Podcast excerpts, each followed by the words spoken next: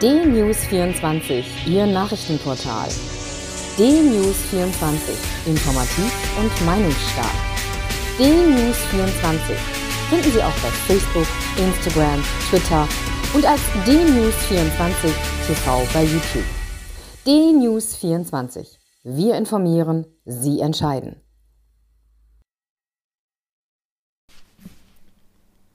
Guten Tag, ich bin Uwe Matthias Müller und ich freue mich, dass wir heute wieder einige Gedanken miteinander teilen können. Gestern hat die Bertelsmann Stiftung eine aktuelle Umfrage veröffentlicht, die sie im Rahmen ihres Demokratiemonitors erstellt hat.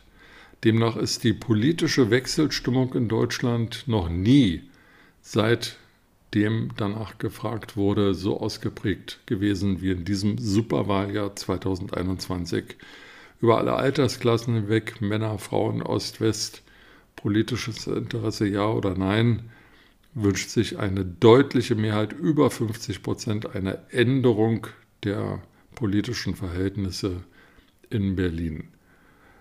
Ob das etwas Grundsätzliches ist oder ob das ähm, mit dem Chaos der äh, Bekämpfung der Coronavirus-Pandemie zusammenhängt, bleibt in dem Zusammenhang offen. Interessant ist aber, dass in der Themenprioritätenliste auch dort über alle Parameter hinweg Männer, Frauen, Ost, West, Jung, Alt, politisches Interesse ja oder nein, drei Themen immer im Vordergrund stehen. Das ist zum einen, zum einen der Klima- und Umweltschutz, also unsere Natur. Es ist äh, die Flüchtlingspolitik, etwas überraschend.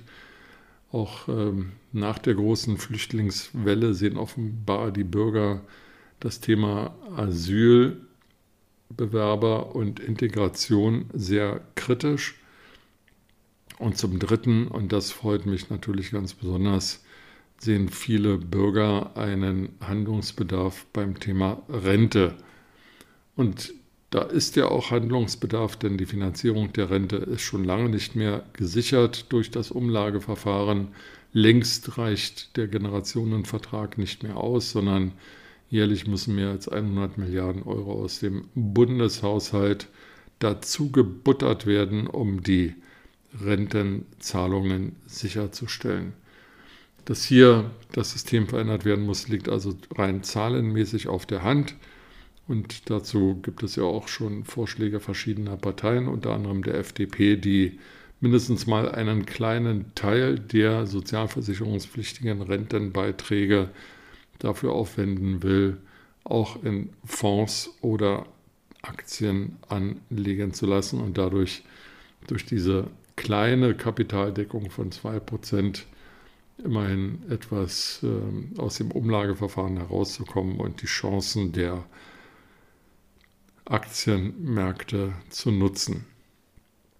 Es wird spannend sein zu sehen, wie sich die Diskussion über diese Fragen in den nächsten Wochen und Monaten entwickelt.